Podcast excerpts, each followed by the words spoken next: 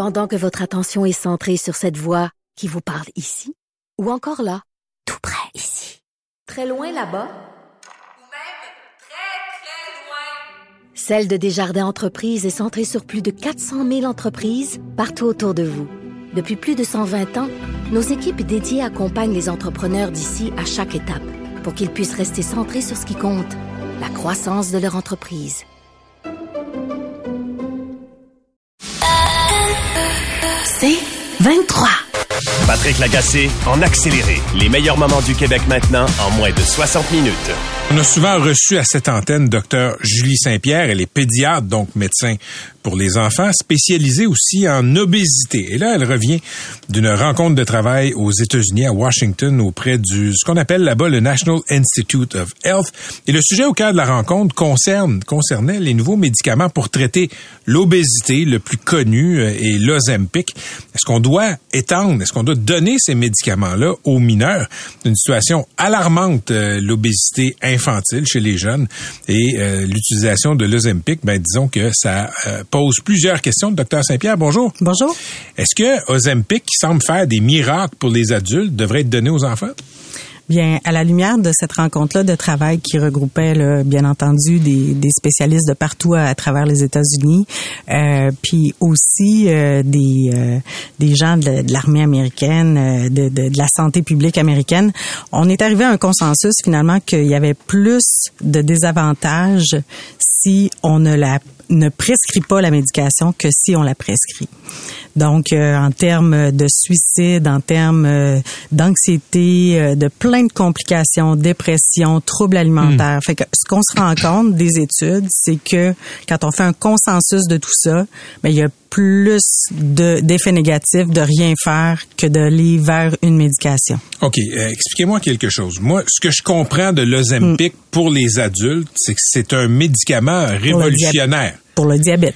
Euh, chez les adultes. Oui. oui c'est pour le diabète, oui. mais ce qu'on voit comme effet secondaire, c'est que ben, ça a des effets importants, semble-t-il, sur euh, l'obésité. Oui, ça, peut, euh, oui. Puis dans les nouvelles classes qui s'en viennent, de, qui, qui, qui en fait sont un peu plus puissantes, on peut aller jusqu'à avoir des effets comparables à une chirurgie bariatrique. OK. Et sans, sans les désavantages d'une chirurgie bariatrique. Voilà. Donc, quand on parle de médicaments miracles, l'Ozempic et compagnie pour les adultes, est-ce que c'est pas galvaudé, c'est pas exagéré? C'est pas exagéré, c'est un mot que j'aime pas mais mais quand on pense qu'il y a un risque euh, moindre de 20% de mortalité cardiovasculaire ouais. d'AVC euh, depuis l'aspirine là, on n'a pas vu grand-chose d'autre pourtant de l'aspirine on en a donné à tout le monde. OK, donc qu'est-ce qui milite contre l'utilisation de ce médicament-là chez les ados, chez les enfants? Ben en fait là contre c'est sûr que c'est c'est une médication qui risque d'être prise à vie. Donc, euh, parce que ça prend définitivement un suivi multiprofessionnel. Donc, s'il n'y a pas de suivi multiprofessionnel, comme on fait à l'approche 180, ben là, à ce moment-là, tu vois les effets secondaires qui sont rapportés un peu partout sur les réseaux sociaux, dans les nouvelles, qui vont apparaître. Il faut qu'il y ait des professionnels de la santé pour suivre ça. Or, en ce moment, on l'a dit tout à l'heure, il n'y a pas tant de professionnels de la santé qui sont disponibles. Il faut les éduquer. Il faut les éduquer à ne pas être grossophobes. En ce moment, on a un problème de grossophobie médicale euh, qui touche à peu près là, tous les secteurs. On parle jusqu'à 95% de grossophobie médicale, euh, surtout quand on œuvre auprès euh, de certaines populations ethniques.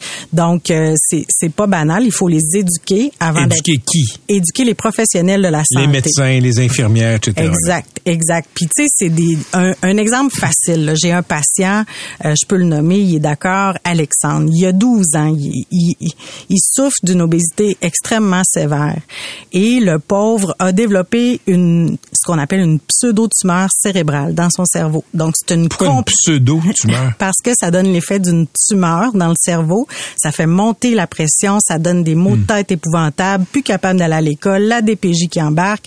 Là, on dit, ben voyons, c'est sûr que c'est ça. On l'a envoyé dans quatre urgences avant que quelqu'un accepte de faire le test diagnostic. Pourtant, on leur disait, c'est ça.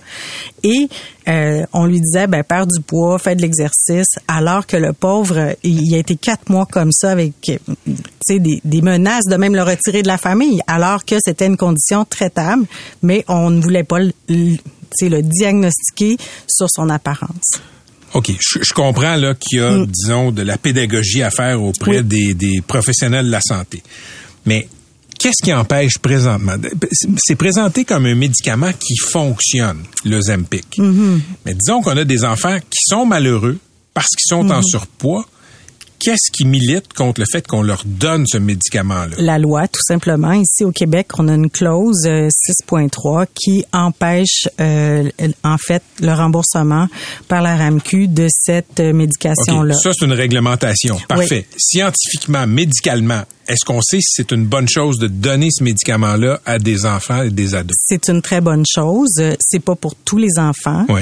Et la majorité, ce qu'il faut savoir, c'est que la majorité, s'il y avait des services professionnels comme on a ici à Montréal, ben la majorité n'aurait pas besoin d'aller vers une médication, ce qui est quand même assez exceptionnel. Puis ça, c'est bien démontré que ces équipes-là sont efficaces. Est-ce que vous le prescririez si vous pouviez le prescrire à vos jeunes patients? J'ai quelques patients qui l'ont, euh, qui l'ont soit parce que les parents ont, euh, ont décidé de le payer, parce qu'ils l'ont demandé, mais dans des situations de diabète. OK, mais il y a des ça c'est remboursé par l'assurance maladie. Oui.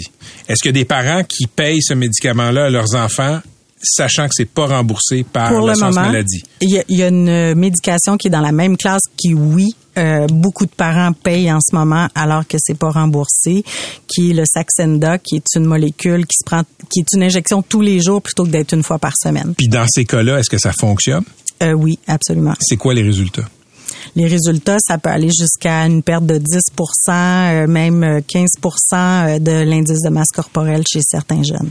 Ce qui fait une, une différence importante sur beaucoup de marqueurs. C'est le cholestérol s'améliore, l'intimidation, le Mhm. L'estime le- de soi. l'estime de soi, la réussite du jeune aussi auprès de ses pairs euh, au niveau scolaire. On voit les notes monter parfois même chez certains jeunes qui qui veulent plus en fait euh, rester attachés au système. Mais pour l'instant, ce médicament-là est pas remboursé par le public. Il n'est plus remboursé non plus par les assureurs. La majorité des assureurs au Canada, étant donné les coûts, ont décidé de, le retirer, de retirer cette euh, clause de remboursement. Donc, docteur Saint-Pierre, vos patients, vos jeunes patients qui se font payer ce médicament-là par leurs parents, ça sort de la poche des parents. voilà. C'est combien ce médicament-là? En fait, celui-là est autour de 400 dollars par mois. Donc, c'est pas banal.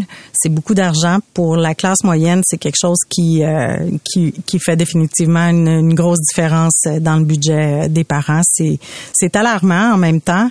Euh, ils en ont besoin pour la majorité de ces jeunes-là. Ça Euh, donne une idée du désespoir aussi. c'est du désespoir, c'est aussi euh, tous les, les faux messages hein, qu'on peut euh, entendre là, euh, la santé à tous les poids. euh, là, ce mythe-là de, l- de, de la personne en situation d'obésité métaboliquement en santé, c'est un mythe qui est en train de tomber sur le plan scientifique. On sait que c'est une maladie précoce qui va évoluer éventuellement vers des complications. Les gens vont souvent dire ah ouais mais mon docteur a dit que mon profil était normal. Mais dans les profils qui sont faits, on ne mesure pas l'inflammation. Donc souvent les gens sont même pas au courant, euh, pensent que parce que bon oui c'est vrai que euh, ils sont beaux, ils sont belles, ils peuvent réussir, euh, ils peuvent faire du sport euh, tous les jours, euh, mais il y a une maladie qui dort en dedans d'eux et qui peut exploser à n'importe quel moment. On l'a vu avec la COVID, c'était les gens les plus à risque de décéder après l'âge finalement. Donc là, l'État, par euh, le ministère, l'Institut national d'excellence en santé et services sociaux, vous espérez qu'on va se repencher là-dessus sur Mhm. Ben, on espère les que- molécules à la Ozempic. En fait, c'est que ça ne devrait plus, cette clause-là devrait définitivement sauter pour l'obésité. Merci d'avoir été avec nous. Toujours un plaisir de parler de santé globale et d'obésité avec Dr Julie Saint-Pierre, pédiatre. Pendant que votre attention est centrée sur vos urgences du matin, vos réunions d'affaires du midi, votre retour à la maison ou votre emploi du soir, celle de Desjardins Entreprises est centrée sur plus de 400 000 entreprises à toute heure du jour. Grâce à notre connaissance des secteurs d'activité et à notre accompagnement spécialisé, nous aidons les entrepreneurs à relever chaque défi pour qu'ils puissent rester centrés sur ce qui compte, le développement de leur entreprise. Patrick Lagacé en accéléré. Le gouvernement Trudeau a adopté une loi. C'était le projet de loi C-18 qui est devenu la loi sur les nouvelles en ligne. L'idée euh, derrière cette loi-là, c'était de forcer Google et Facebook euh, à partager, disons, leurs revenus avec les médias canadiens. Euh, Facebook a réagi de façon brutale, a décidé de retirer de toutes ses plateformes, comme Facebook, comme Instagram aussi, tout ce qui a rapport aux nouvelles. Google est en négociation depuis des mois avec le gouvernement hier, on a annoncé que Google va verser chaque année 100 millions de dollars pour financer le journalisme au pays. Ça a pris beaucoup, ça a pris beaucoup d'efforts de la part du gouvernement. Il y a des gens qui disaient que Google n'accepterait jamais de verser quelque montant que ce soit. Ben, Ottawa a réussi à extraire une somme très importante, 100 millions de dollars. Et là, euh, comme on dit, le diable est dans les détails. Il faudra voir comment les médias vont avoir accès à ce fonds de 100 millions qui sera indexé. Pascal Saint-Onge, la ministre du patrimoine canadien, a piloté les négociations avec Google. Elle est au bout du fil. Madame, Madame Saint-Onge, bonjour. Bonjour, Monsieur Lagacé. Donc, euh, première question, euh, comment on va diviser la tarte de 100 millions? Ouais, ça, c'est la question qu'on me pose beaucoup aujourd'hui. Euh, je dois dire tout d'abord que dans la loi, c'est très clair euh, les médias qui seront éligibles. Alors, tout d'abord, il va falloir que tous les médias qui sont intéressés à faire partie du collectif puis à faire cette négociation-là avec Google vont devoir lever la main. On a pris la peine de s'assurer que là-dedans, on incluait, entre autres, les médias régionaux, les médias des langues officielles en situation minoritaire, les médias autochtones. Euh, pourquoi? Parce que c'est une des critiques qu'on a entendues sur le modèle australien, entre autres, où euh, les gens y avaient l'impression que c'était surtout les gros médias euh, qui avaient réussi à faire des ententes. Donc là, on s'est assuré, un, que ça serait un système qui était transparent et deux, euh, que c'était clair que tous les médias qui rencontrent les critères qui lèvent la main vont faire partie du collectif. OK. Parmi les critères, est-ce qu'on détermine c'est quoi du journalisme et qui est quoi est un journaliste? Ben, c'est déjà défini en quelque sorte euh, par le programme qu'on avait mis en place, puis le gouvernement du Québec aussi. Euh, donc, euh, le crédit d'impôt sur la masse salariale. Alors, on s'appuie sur ce qui est déjà accepté par l'industrie. Donc, évidemment, on parle des des journalistes qui respectent un code de déontologie. On parle aussi des médias qui engagent des journalistes. Donc, on parle pas là, par exemple, des citoyens journalistes. On parle vraiment du vrai journaliste et c'est ça qu'on soutient avec euh, cette loi-là. Donc, des journalistes salariés ou des journalistes pigistes? On parle des euh, journalistes euh, qui sont à temps plein. OK. autre question. Est-ce que on va distribuer les sommes qui sont dans ce fonds-là en fonction des clics, c'est-à-dire de ce qui est, ce qui est visité via Google, ou est-ce que ça va être divisé également en parts égales euh, entre tous les membres de ce qu'on appelle le collectif? Ben, les détails vont être divulgués quand on va pouvoir publier et rendre euh, public la réglementation finale. Présentement, elle est dans le processus euh, d'approbation par le Conseil du Trésor. La loi entre en vigueur le 19 décembre, donc quelques jours avant, la réglementation finale euh, va être divulguée, puis il va y avoir plus de détails sur la façon dont l'argent devra être distribué. OK, je veux qu'on parle de Radio-Canada. Je sais que vous allez me dire que la réponse va venir en décembre, mais quand même, euh, je pense qu'il y a lieu de poser des questions. Euh, pour situer les gens, il y a cette tarte-là de 100 millions de dollars. Euh, Radio-Canada, CBC, c'est le tiers des journalistes au pays, font partie d'organisations qui sont déjà subventionnées par les fonds publics. Est-ce que Radio-Canada et CBC vont pouvoir piger dans la tarte de 100 millions de dollars? Ben, premièrement, je pense qu'il y a un principe qui est important de défendre, c'est-à-dire que euh, il s'agit ici d'une entente commerciale qui va lier les médias canadiens et Google. Et c'est important, à mon avis, euh, que les informations produites par les diffuseurs publics, euh, que la valeur soit reconnue aussi par les plateformes. Euh, ça, c'est la première chose. Mais par contre, on considère évidemment la réalité dans laquelle nos médias, les, médias privés au Canada et au Québec évoluent, les difficultés financières auxquelles ils font face. la situation de CBC Radio-Canada est très différente, puis on va prendre ça en considération dans la réglementation finale quand vous dites on va prendre ça en considération, qui fait le call? Est-ce que c'est Google ou est-ce que c'est la ministre du patrimoine? Il y a des choses qui vont être incluses dans la réglementation qui vont donner plus de détails là-dessus. Non, mais regardez, je comprends que vous n'allez pas me donner de détails aujourd'hui, là. Ça, je comprends ça, là. Mais vous pouvez me dire qui va faire le, qui va prendre cette décision-là, à savoir si Radio-Canada peut piger dans cette tarte-là? C'est-tu Google Ben, ou c'est vous? CBC Radio-Canada est déjà éligible selon euh, les dispositions dans la loi. Maintenant, ce qu'on va définir, parce que vous l'avez mentionné tantôt, euh, CBC Radio-Canada emploie environ le tiers des journalistes au pays. Oui. Euh, donc, euh, ce, que- ce qui représenterait 30, 33 millions là, du, du 100 millions. Euh, donc, euh, ça sera pas ça. Que- ce sera pas quoi? Ça sera pas ça. Écoutez, euh, Monsieur euh, Lagacé, ça va me faire plaisir de revenir à votre Non, mais- émission et de vous en parler plus une fois que la réglementation va être publiée. Mais je tiens à rassurer les Non, non, juste une que- seconde, Madame Saint-Onge, on va reculer Ouais. un petit peu là. C'est parce que vous m'avez, vous m'avez fait, le, vous m'avez fait le panorama, vous m'avez fait un état du paysage. Radio Canada, c'est le tiers des journalistes avec CBC.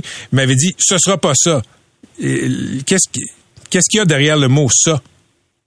Euh, Il va y avoir plus de précision dans la réglementation sur la répartition, mais ce que je peux confirmer, Monsieur Lagacé, c'est que euh, on a considéré tous les éléments, euh, c'est-à-dire qu'il faut que l'information soit en lien, entre autres, avec les plateformes numériques, euh, que ça soit en lien avec Google, et aussi qu'on considère euh, la réalité avec les difficultés que nos que les médias privés vivent présentement, notamment les salles de nouvelles du côté de la presse écrite, de la radio et de la télévision.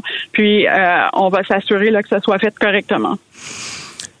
OK, je, je, je suis pas sûr que je suis bien, bien plus, Madame Saint-Onge. Je, je sais que... je- Mais écoutez, il y a quand même quelque chose. Moi, j'ai rien contre le diffuseur public. Je trouve que c'est dans l'écosystème. On a besoin de ça. Euh, qu'il y ait des journalistes de Radio-Canada, CBC, qui soient payés par les fonds publics pour couvrir l'actualité d'un bout à l'autre. Je comprends ça. Mais je vous le dis, l'idée que en plus Radio-Canada va piger dans la tarte de 100 millions quand il y a des médias non financés qui sont en train de crever de faim, préparez-vous des bonnes lignes de presse si on le droit de piger dedans. Ben, je suis prête à répondre à ça, euh, Monsieur Lagacé. Puis, je tiens à rappeler que le gouvernement euh, fédéral, mais le gouvernement du Québec aussi, euh, a ouvert des programmes, notamment des crédits d'impôt sur la masse salariale pour soutenir les salles de nouvelles, donc euh, les fonds publics. Il n'y a pas juste CBC Radio-Canada qui en, qui en ont. Je trouve ça correct comme ça parce que c'est important qu'on ait une diversité de médias. Ça prend des médias privés, ça prend des médias publics, ça prend des indépendants, des plus gros médias. Puis, euh, on prend tout ça en considération pour euh, soutenir puis aider nos médias à traverser la crise. Mais ce qu'on a annoncé hier, c'est qu'il va y avoir 100 millions de plus par année qui vont revenir entre les mains des médias au Canada pour assurer du journalisme de qualité d'un bout à l'autre du pays. Parfait. OK, je veux je, je vous amène sur un terrain connexe là, vous étiez en comité parlementaire aujourd'hui et vous avez eu une passe d'armes avec une députée conservatrice qui s'appelle Rachel Thomas. On va écouter l'extrait. Um, I realize it's completely your choice. We're a bilingual country, um, but if at all possible, I would I'd love to have it. Rappel au règlement, Madame la Présidente. yeah. Rappel au règlement, Madame la. Présidente. Bon, Puis, je euh, vais je vais répondre je- dans ma langue maternelle parce que j'ai beaucoup de respect pour les questions de ma collègue, puis je vais être certaine d'utiliser le bon vocabulaire et de répondre de la bonne façon, puis d'être claire dans ma réponse. Rachel Thomas vous a demandé de répondre en anglais. Est-ce que vous êtes pincé en vous demandant si on était en 1963? Oui, absolument. Puis euh, je trouve ça odieux. Moi, je suis une francophone, c'est ma langue maternelle. Je suis fière d'être du Québec, puis je suis fière de représenter le Québec, puis les gens de Bromissisquoi à la Chambre des communes où le bilinguisme est protégé, où on peut s'exprimer dans notre langue maternelle, puis il y a des services de traduction simultanée. Donc, j'ai trouvé que ça manquait de respect non seulement envers moi, mais envers tous mes collègues francophones, puis euh, les gens du Québec. Puis est-ce que j'ai compris qu'elle s'est que, que s'est entêtée puis elle a continué à vous demander de parler anglais après? Ben, elle a demandé à quelques reprises. euh, c'était vraiment, euh, comment je dirais, une, une c'était pas beau à voir. Merci d'avoir été avec nous, Madame Saint-Onge. Je, vous- je vous souhaite une très bonne journée. Merci à vous. Bonne Euh, fin de semaine aussi. À la prochaine. C'était Pascal Saint-Onge et les ministres du patrimoine, l'équivalent du ministre de la Culture au fédéral. Patrick Lagacé en accéléré. 16h06, on appelle ça, on appelle ça des avions de patrouille maritime. Et euh, le Canada avait besoin de remplacer sa flotte. Euh, nous avons des avions qu'on dit, euh, qui s'appellent CP 140 Aurora. C'était dans les cartons depuis longtemps. C'était su qu'on avait besoin de nouveaux avions. Et Bombardier, l'avionneur québécois, voulait avoir une chance au moins de soumettre une offre au gouvernement fédéral.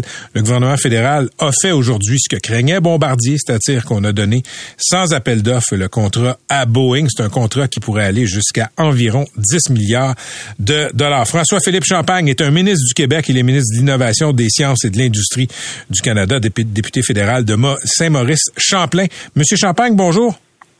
Bonjour, M. Lagacé. Plaisir d'être avec vous. J'écoutais même les publicités de l'épicerie avant. Alors, euh, bon, l'épicerie, vous, connaissez ça? On peut...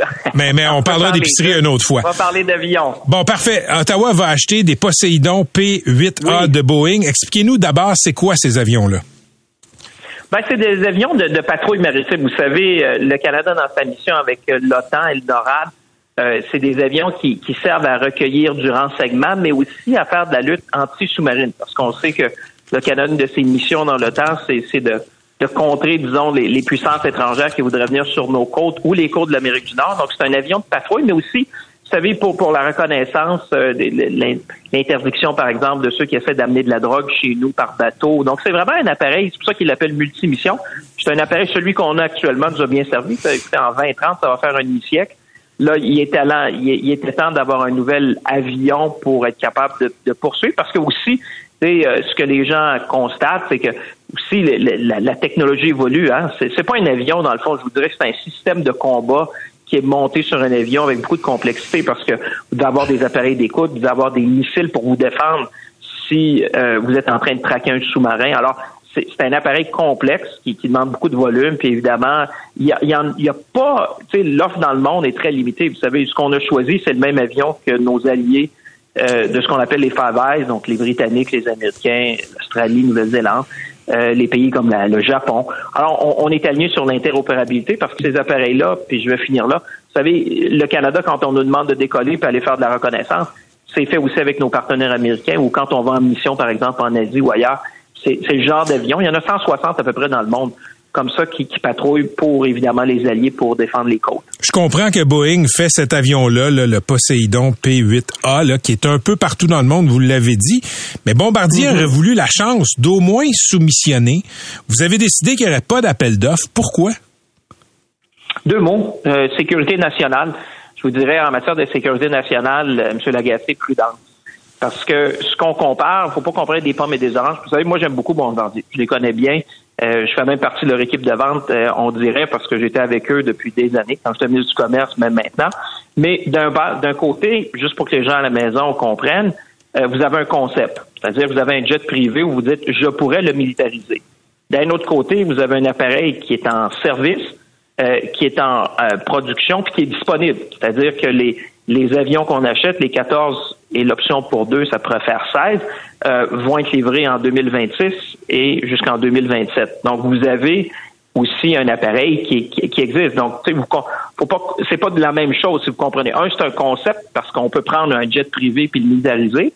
Et, et c'est pour ça qu'on veut travailler avec Bombardier, par exemple, sur d'autres programmes, parce que oui, je comprends que Bombardier va là, c'est de prendre les jets puis en faire des versions militaires, mais, mais compte tenu de la volatilité de la menace présentement, euh, la question qui prémet, c'est la question de sécurité nationale. Vous savez, il y a toujours, moi je vois ça comme un cadran. Il y a les besoins, il y a les contribuables, puis il y a l'industrie. Et je pense que dans ce sens-là, vous savez, sur les grands achats militaires, les gens nous ont souvent dit, on, a vu des programmes qui, deviennent des fois plus coûteux, qui prennent plus de temps. Euh, mais là, on, a un appareil qui, existe déjà. je pense que cet appareil-là, comme je vous disais, il y en a à peu près 160, 500 000 heures euh, de vol. Donc, on est capable de dire c'est quoi le coût exact, comment ça va nous coûter pour l'opérer, comment on pourrait être interopérable avec nos alliés. Et, c'était vraiment une question de sécurité nationale qui nous a amené vers cette décision-là. OK. Euh, Philippe Quentin, mon collègue, a interviewé Éric mhm. Martel le 26 octobre. Éric Martel est le président de Bombardier. On va écouter un extrait de l'entrevue. Les ministres, eux, se fient à leurs bureaucrates. C'est pas des mhm. spécialistes techniques. Les bureaucrates arrivent puis ils font des recommandations. Alors là, ce qui est embêtant, c'est qu'on est assez clair dans notre tête quand on écoute ce qu'ils disent qu'ils vont recommander Boeing.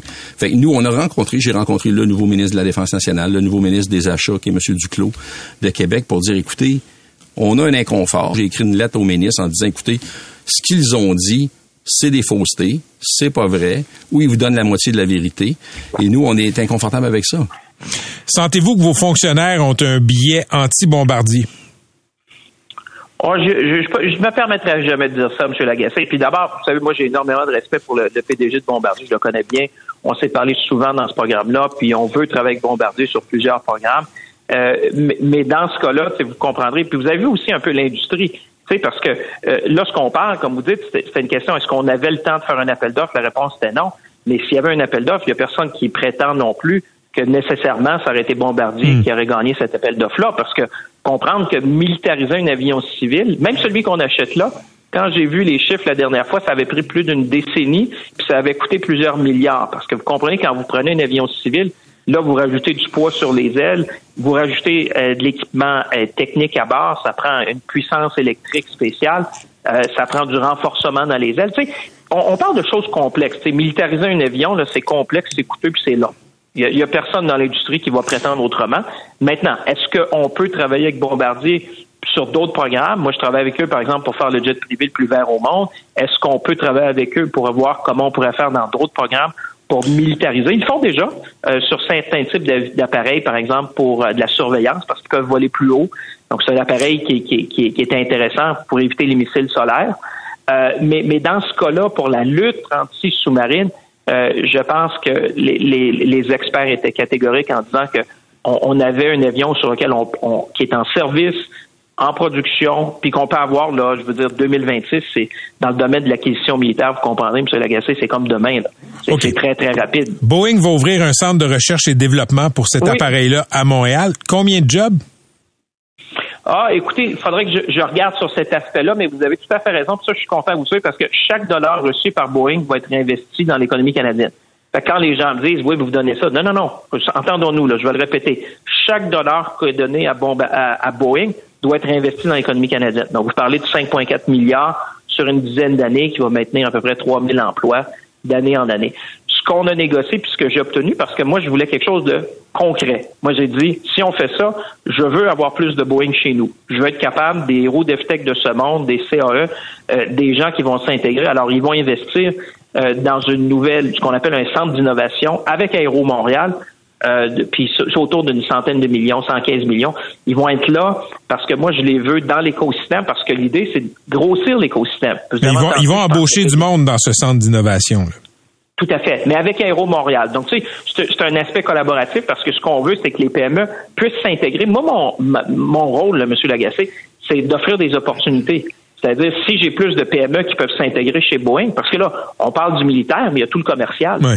Hein, parce que moi, je veux rentrer dans les avions commerciaux avec eux. Donc, moi, je vais amener mon écosystème, parce que vous savez, c'est des, des dizaines de PME qui vont participer au programme, c'est des centaines de PME à travers le pays. Donc, moi, je vous dirais, c'est une bonne nouvelle pour l'industrie. Je comprends qu'il y en a un qui aurait aimé l'avoir, mais si vous parlez généralement à l'industrie, moi, je leur parle tous, c'est tout.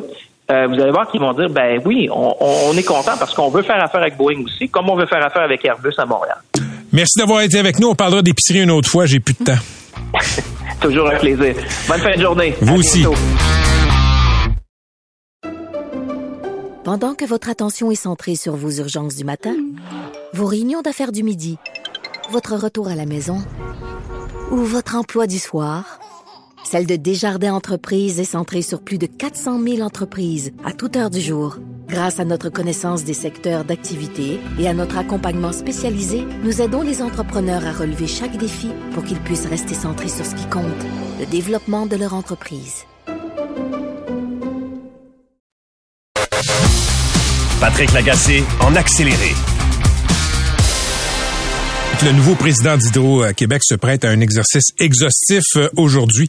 Témoigne pendant cinq heures en commission parlementaire devant les députés pour défendre son plan d'action qui projette des investissements, on le sait, colossaux, 155 à 185 milliards d'ici 2035. Ça a fait lever beaucoup de sourcils il y a quelques semaines quand Michael Sabia a présenté ce plan-là. On en parle avec un des grands experts de la question énergétique au Québec. Pierre-Olivier Pinault est titulaire de la chaire de gestion du secteur de l'énergie à HEC Montréal. Professeur Pinault, bonjour.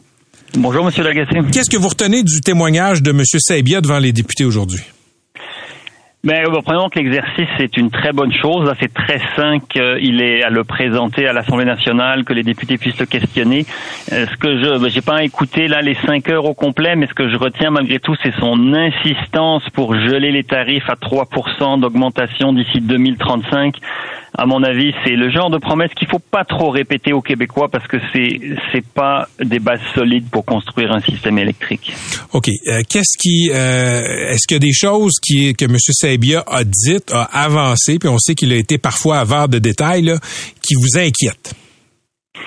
Mais là, c'est- un peu nouveau l'idée. On avait déjà entendu que jamais on n'augmenterait plus que l'inflation, mais que là, c'était peut-être jusqu'en 2025, parce qu'en 2025, on, euh, Hydro-Québec va passer à la régie, puis euh, on va rebrasser les cartes euh, sur les tarifs. Mais là, il s'est engagé jusqu'en 2035, chose qu'en fait, compte, M. Sébia n'a pas vraiment à faire, puisque ça ne relève pas de lui, ça relève de la régie de l'énergie et du politique. Mais il s'est avancé à ça, euh, semble-t-il. Et il faut faire attention parce que c'est pas le message qu'on va envoyer aux consommateurs québécois qui sont des très gros consommateurs d'électricité. C'est pas le message de dire vous allez avoir autant d'énergie, allez avoir accès à autant d'énergie que vous le voulez à un faible, un coût relativement faible. Euh, c'est pas ça se préparer à la transition énergétique malheureusement. C'est quoi se préparer à la transition énergétique? C'est payer plus cher? Mais c'est pas payer plus cher, c'est surtout consommer moins et prendre en, en- prendre en- les, les faire les actions nécessaires pour consommer moins. Il y en a qui peuvent pas. Ça, si vous êtes locataire dans un appartement ou dans une maison, vous pouvez pas faire grand chose. Il y a quand même certaines choses qui peuvent être faites au niveau de îlots, au niveau de la gestion de l'électricité, mais euh, c'est de commencer à, à être un peu plus sérieux sur l'enveloppe thermique de votre bâtiment, euh, s'assurer que les fuites d'air sont bien gérées, qu'on a bien isolé ce qu'on peut isoler. Euh, il y a des choses qui sont rentables, qui peuvent être faites. Il y a de l'aide gouvernementale pour faire ça. Est-ce qu'on a installé la thermopompe? C'est le temps de le faire. Il y a des programmes pour aider à installer les thermopompes. Il faut être beaucoup plus agressif sur les actions d'efficacité énergétique. Et une des motivations pour faire ça, c'est évidemment la facture. Mais l'objectif, c'est pas d'augmenter la facture. L'objectif, c'est de consommer moins pour qu'on puisse libérer des kilowattheures pour faire des choses productives pour développer l'économie du Québec, pas juste chauffer des jacuzzis et des sous-sols. OK. Quand M. Sabia dit qu'on a doublé la cible, la cible d'économie d'énergie, pour la faire passer à 21 000 TWh d'ici 2035, est-ce que ça, c'est euh, c'est logique? Mais oui, c'est bien. Mais vous savez, les cibles au Québec, là, on les connaît. On c'est facile pour tout le monde de mettre des cibles. On va atteindre tel niveau de réduction de gaz à effet de serre, tel niveau de voitures électriques sur les routes, des cibles, des cibles, des cibles. C'est bien les cibles. Le problème, c'est qu'on a un historique de rater les cibles. Hydro-Québec est pas si pire en termes d'atteindre ces cibles de- d'efficacité énergétique. Hydro-Québec a un historique qui se défend. Sauf que si on rame à contre-courant parce qu'on n'a pas les tarifs qui sont incitatifs pour réduire, c'est difficile de- d'atteindre des cibles encore plus ambitieuses. Alors moi, je suis pour des bonnes cibles, mais je suis surtout en faveur qu'on arrive à les atteindre. Et d'une manière générale, on n'est pas très fort. OK. Tout, tout ce que veut faire M. Sabia, là, c'est-à-dire des nouvelles centrales, euh, euh, mettre le, le réseau existant à jour, euh, euh, mettre, mettre à niveau des centrales existantes pour rehausser la capacité. Tout ça, est-ce que ce serait possible si on libérait, si on augmentait davantage les tarifs d'hydroélectricité? Ben, c'est euh, c'est sûr qu'on ne pourra pas répondre à tous les besoins en augmentant les tarifs et en faisant des, des, des économies d'énergie. On ne pourra pas libérer assez d'énergie à court terme pour répondre à tout ça. Il y a des, mais il y a différents types d'investissements. Il y a des investissements dans le réseau qui, pour le, le, le rendre plus robuste, le mettre à jour, le moderniser, ça c'est nécessaire indépendamment de notre transition énergétique, indépendamment de, des économies d'énergie. Il faut travailler sur le réseau. Il faut travailler sur la, la réfection de centrales euh, hydroélectriques qui sont vieillissantes et c'est une bonne idée d'augmenter leur capacité. Après, il y a tout un volet de développement économique, d'attirer des nouvelles entreprises que le gouvernement, ça c'est le gouvernement qui tient beaucoup là, c'est pas tant Hydro-Québec qui veut développer tout ça que c'est pour répondre à la commande du gouvernement. Là-dessus, ce qui est délicat, c'est que c'est du développement économique qu'on veut faire en attirant des entreprises en leur faisant payer de l'électricité pas très cher, mais on sait que ça va coûter plus cher, ce qui fait qu'on joue avec le prix là. On joue pour, on veut attirer des entreprises en leur disant on, va, on a de l'électricité pas très chère à vous vendre, mais le problème c'est que ça va coûter plus cher produire l'excédent d'électricité nécessaire pour attirer ces entreprises. Et c'est là où on est en train de tricher avec les signaux de prix, où il y en a qui ont fait payer un prix un peu moins cher, d'autres un peu plus cher, puis là personne sait vraiment combien ça coûte. Et il faudrait un, un peu plus de, de, de, de justesse dans le signal de prix pour qu'on sache que tout le monde paye le prix que ça vaut un électron au Québec et qu'il n'y ait pas deux poids, deux mesures pour différents types de clientèle, si on a politiquement de l'influence ou pas, si on est un bon chum du gouvernement pour euh, et on est dans, la, dans le bon secteur industriel. Il y a un petit peu trop d'arbitraire pour construire sur des bases solides. À qui vous pensez quand vous dites si on est le bon chum du gouvernement? Ben, il y a des, de- je pense pas en fait. Je pense pas qu'ici il y a directement du copinage pour euh, des blocs d'énergie. Mais là, on a une dizaine d'entreprises qui sont venues attribuer des blocs. Euh, la matrice de critères que M. Fitzgibbon avait dit qu'il euh, publierait à un moment donné, là, avec des critères sociaux, économiques, euh, environnementaux. On l'a jamais vu cette matrice-là. Comment est-ce qu'il a fait ses choix? Sur quelle base? Je le sais pas. Je sais pas qui le sait. Euh, et, et je pense pas que ce soit une bonne manière euh, saine, en tout cas, de gérer l'attribution de blocs d'énergie. C'est est-ce que c'est parce que c'est des bons chums Est-ce que c'est parce que c'est des projets solides? Est-ce que c'est parce que c'est des des entreprises qui ont fait euh, plus de lobbying que d'autres? On ne sait pas tout ça et c'est pas la bonne manière d'attribuer des blocs d'énergie. Même si je n'ai rien contre ces projets-là, je pense qu'en fait il y en a plusieurs qui sont excellents. OK, j'ai une interrogation, professeur Pinault. Il y a beaucoup de compagnies qui ont des obligations, disons, euh, d'être d'être verts. Ça peut être des obligations de leurs gouvernements nationaux, du marché, etc. Et c'est très important d'avoir de l'hydroélectricité, par exemple. Est-ce que ces compagnies-là viendraient ici parce que notre énergie est verte, même si on, la, on leur facturait, disons, un montant plus élevé? Ben Alors, ben, le plus élevé, ça dépend de jusqu'à quel point. Euh, le Québec a des, a des atouts. Aujourd'hui, le tarif L, qui est le tarif pour les clients industriels, est très avantageux. Euh, il resterait avantageux même s'il augmentait un petit peu pour de nouvelles entreprises, mais là, c'est toujours délicat de savoir jusqu'à quand les gens viendraient. Il y en a qui viendraient quand même. À un moment donné, ça serait plus rentable. C'est difficile. Ce qu'on peut être certain, c'est que le Québec a des atouts en termes de production d'énergie renouvelable, que le gros atout du Québec, c'est aussi les barrages pour équilibrer, parce que l'éolien, c'est très bien, mais ça produit pas tout le temps. Puis pour les entreprises, c'est important d'avoir une énergie qui est constante, parce qu'une usine, ça peut pas juste euh, fonctionner quand il y a du vent. Il faut que ça fonctionne euh, 24 heures sur 24, la majorité des usines. Et là, ce que l'atout d'Hydro-Québec, c'est de pouvoir équilibrer la production éolienne avec des infrastructures de barrages qui existent déjà. Et ça, cet atout-là, il y a à peu près personne sur Terre qui peut l'offrir. Et donc, on a un avantage concurrentiel qui n'est aujourd'hui, qui est à mon avis pas assez monnayé, il n'est pas assez visible. Et je me répète là, mais en faisant, en promettant des tarifs L à tout le monde, euh, ben, à tout le monde, à ceux qui sont les un peu bénis du ministre, eh bien, euh, c'est, c'est, ça permet du développement économique, mais c'est pas assez transparent, alors qu'on a des vrais arguments pour dire oui, Hydro-Québec peut offrir un service d'équilibrage et des producteurs éoliens peuvent produire de l'éolienne à coût très compétitif et on aurait des clients au Québec parce qu'il y a personne qui peut offrir ça. Donc il faudrait être plus confiant dans nos moyens parce que, euh, mais aussi être plus transparent là sur c'est quoi notre avantage concurrentiel. Je, je constate qu'Hydro-Québec veut tripler l'éolien dans son portefeuille énergétique. Écoutez, j'ai souvenir de batailles absolument épiques dans nos campagnes pour implanter des éoliennes. Trouvez-vous que tripler l'éolien d'ici 2035, c'est réaliste? Mais là, c'est très difficile de répondre parce que d'un point de vue technique, c'est réaliste. Après, d'un point de vue d'acceptabilité sociale, c'est probablement un très gros défi. Ça va être un encore plus gros défi dans la mesure où il peut y avoir des perceptions. Puis moi, j'ai cette perception que les des projets sont jusqu'à un certain point euh, choisis de manière arbitraire. Euh, Est-ce qu'on a vraiment développé un argumentaire très solide pour pouvoir dire aux citoyens québécois regardez, voici la justification de ces projets-là?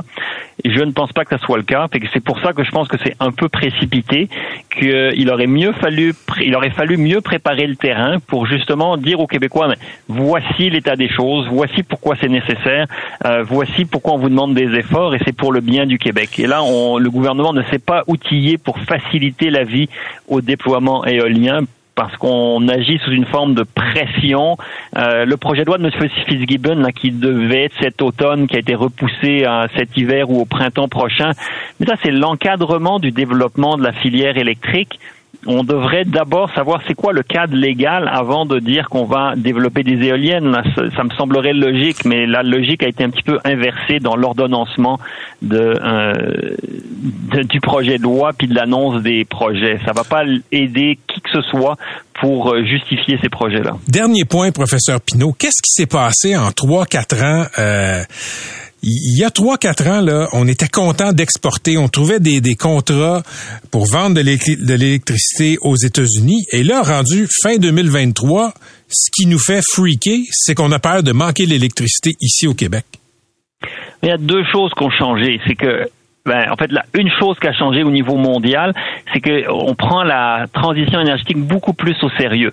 Il y a cinq ou six ans, euh, on pensait encore que c'était peut-être pas une blague, mais que c'était euh, une histoire du ministère de, de l'environnement, qu'il fallait euh, euh, juste réduire les gaz à effet de serre, puis on se rendait pas compte de ce que ça voulait dire.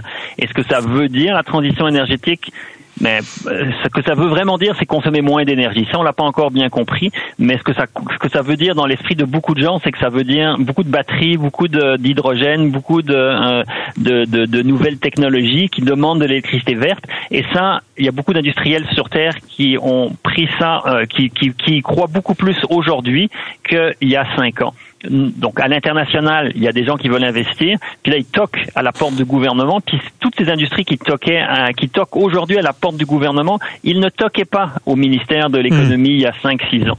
Et donc là, le gouvernement a réalisé qu'il y avait une, une, demande internationale pour des projets, et là ils se disent, ouh, on va garder notre électricité pour nous, pour faire nos projets. Euh, et, et c'est ça qui a changé. Et aussi le gouvernement, comme tout le monde, prend un peu plus au sérieux la transition énergétique aujourd'hui. Merci d'avoir été avec nous, professeur Pinault. Ça fait plaisir. Bonne fin de journée. C'était le professeur Pierre-Olivier Pinault. C'est un des grands spécialistes de l'énergie au Québec. Il est rattaché à HEC Montréal. Patrick Lagacé en accéléré. C'est 23. Pendant que votre attention est centrée sur cette voix qui vous parle ici, ou encore là, tout près ici, très loin là-bas, Celle de Desjardins Entreprises est centrée sur plus de 400 000 entreprises partout autour de vous.